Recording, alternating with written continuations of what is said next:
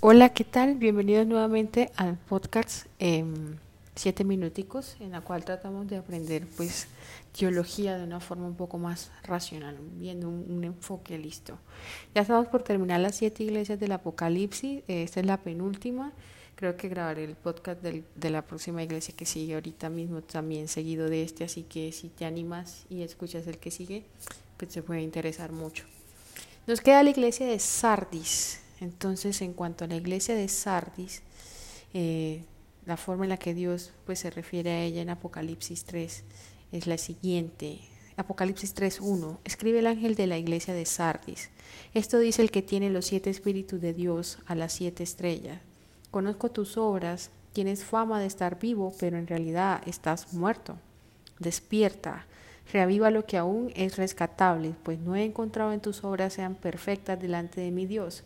Así que recuerda lo que has recibido y oído, obedécelo y arrepiéntete. Si no te mantienes despierto, cuando menos lo esperes, caeré sobre ti como un ladrón. Sin embargo, tienes en Sardis a unos que no se han manchado la ropa.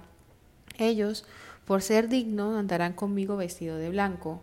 El que salga vencedor se vestirá de blanco. Jamás borraré su nombre del libro de la vida, sino que reconoceré su nombre delante de mi Padre y delante de sus ángeles. El que tenga oídos, que oiga lo que el Espíritu de las iglesias dice. Wow, pesado, ¿no? Porque por lo menos en las otras eh, ya tú sabías que no les había ido bien, pero a esta de entrada le dice, tú crees que eres perfecto, pero realmente no lo eres. Pero bueno, para darles contexto, recuerden que la Biblia no es literal, la Biblia es, son metáforas y en cuanto al libro de Apocalipsis, casi todos los teólogos están de acuerdo en que todo es metafórico y que se refiere a épocas y contextos. Entonces, para la época y contexto en el que el libro de las revelaciones se escribe a causa de Juan, eh, Sardes era una población de Asia Menor que tenía una posición económica bastante importante. De hecho, en la, en en la parte de Sardes, que actualmente pertenece a Turquía, eh, ellos eran famosos porque encontraron en cómo hilar la lana y de esta forma crear ropa.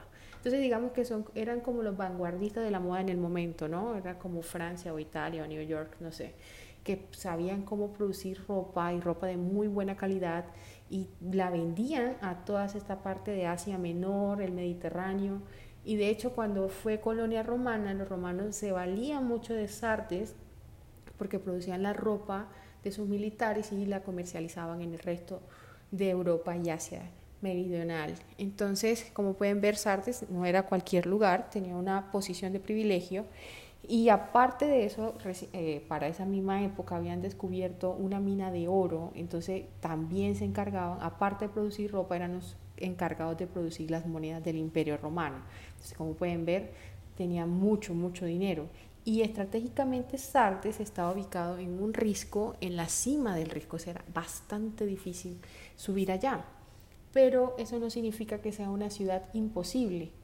Eh, resulta que Sardes tiene dos ataques eh, de imperios que están escritos, algunos en las crónicas de Homero, en la cual el primero ocurrió para Sardes solo tenías una entrada y una salida. O sea, subías el risco, llegabas a la ciudad, hacías lo que tenías que hacer y salías por esa misma salida. Resulta que, eh, como les había contado, ellos habían descubierto una mina de oro y comercializaban oro y tanto que producían las monedas del imperio. Su rey, un poco opulento, invitó a otros reinos vecinos y uno de ellos, muy inteligente, le pidió a sus soldados de que vigilaran qué eran lo que hacían los soldados amurallados. Entonces uno de ellos se dio cuenta que un soldado se había quedado dormido y el casco se le cayó. Entonces este pidió permiso, bajó por unas escaleras secretas, tomó el casco que ya estaba al final de la montaña, o sea, sobre la falda, sobre el valle, y volvió a subir. De esta manera fue atacada por primera vez Sartes, quien descubrió, su enemigo descubrió que tenían una escalera secreta para subir y fueron atacados y, bueno, murieron los que tenían que morir por segunda vez, bueno, Sardes se recupera, se restablecen, tapan esta escalerilla y eh, otra vez todo funcionando normal y son atacados una segunda vez. Y esta vez es porque observaron que si tú solo tienes una entrada y una salida, pues la basura la tienes que botar por un lado. Entonces la basura la tiraban desde la cima y caía ahí sobre el valle pero allí también tiraban personas muertas, animales muertos y veían que los boleros o animales de carroña, no sé cómo le digan en su país o localidad, eh, llegaban allí a depositarse y que se, eh, algunos se posaban sobre algunas partes de la montaña, sobre el desfiladero. Entonces se dieron cuenta que tenían que tener como estructuras donde las personas se pudieran apoyar. Y de esta manera otra vez Arte fue atacada. Desde su basurero las, las tropas enemigas se subieron por estas pequeñas muescas que tenía la montaña donde se podían escalar y pues llegar y atacarlos. Entonces, como se dan cuenta, a pesar de que era una ciudad privilegiada, tenía una muy buena economía, estaba ubicada en un sitio estratégico, no era muy inteligente que dijéramos. Y creo que esa es la razón eh, por la que Jesús cuando, si vemos, dice, tus ropas son impuras, deberías de colocarte ropas nuevas. A lo que se refiere allí es porque Sardes pues, es conocida por su ropa y la forma en la que lavan lana, las, las, las ovejas que están en esta área, pero una lana muy blanca, entonces era muy famosa por producir esto. Y sin embargo, dice, hay algunas personas que no están eh, tan incorruptibles, o sea, no, no, están tan mal. Entonces, em, la moraleja que nos dice Sartre es que el hecho de que tengas una muy buena posición no te hace intocable. O sea, no confíes, no te confíes y no bajes la guardia. Creo que eso fue lo que le pasó a Sartre. Se confiaron de sus riquezas, de su muy buena posición, de su muy buena suerte y olvidaron a Dios porque confiaron en, las riquezas del mundo, más no en las riquezas del espíritu, pero Jesús rescata de que hay algunas personas que se han mantenido fiel a Él y que es, y que es necesario que vuelvan nuevamente. Entonces, aquí Sardes lo que nos enseña es que si estamos en una posición de privilegio, en una posición o en, una, o en un momento de nuestra vida en la cual estamos muy cómodos por todas las razones, porque tenemos muy buenas relaciones interpersonales o una muy buena tasa económica, qué sé yo, no nos bajemos la guardia, o sea, no dejemos que estas cosas nos vislumbren y empecemos a dejar a Dios a un lado porque estamos bien y Dios es solo para cuando estemos mal y no, o sea, Dios es Dios en todo tiempo, en tiempos buenos, en tiempos malos. Y aprendamos de esa situación.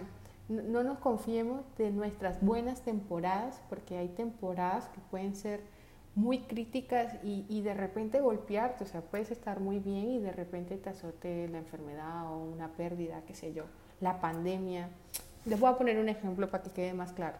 Eh, en cierta localidad, en Australia o algo así, habían dos muy buenas cafeterías. Una de las dueñas de la cafetería pues sabía eh, tejer y, producir pues tapabocas y la otra cafetería no.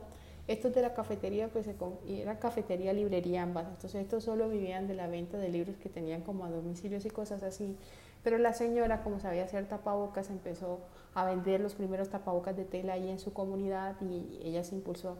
Y luego empezó a hacer unos de diseños muy exclusivos con piedras especiales y estos tapabocas cuestan mucho dinero, pero mientras que la otra librería café se quebró, ella no, de hecho hoy en día tiene como una microempresa y aumentó su dinero y es una de las personas con más dinero a partir de la pandemia. Eso lo leí hace poco. Eh, la BBC, pero si ven, o sea, son personas que tenían una comodidad, pero estaban listos para enfrentarse a una nueva adversidad. No, no nos sintamos cómodos. Estar cómodos es un momento de reposo y está bien, uno no tiene por qué estar estresado todo el tiempo y de hecho los seres humanos de manera natural siempre buscamos estar felices y estables, pero no dejemos que esa comodidad nos gane, sino que seamos, eh, seamos certeros y asertivos de las circunstancias por las que estamos pasando. Bueno, eso es todo lo que tengo para decirles de Sardis.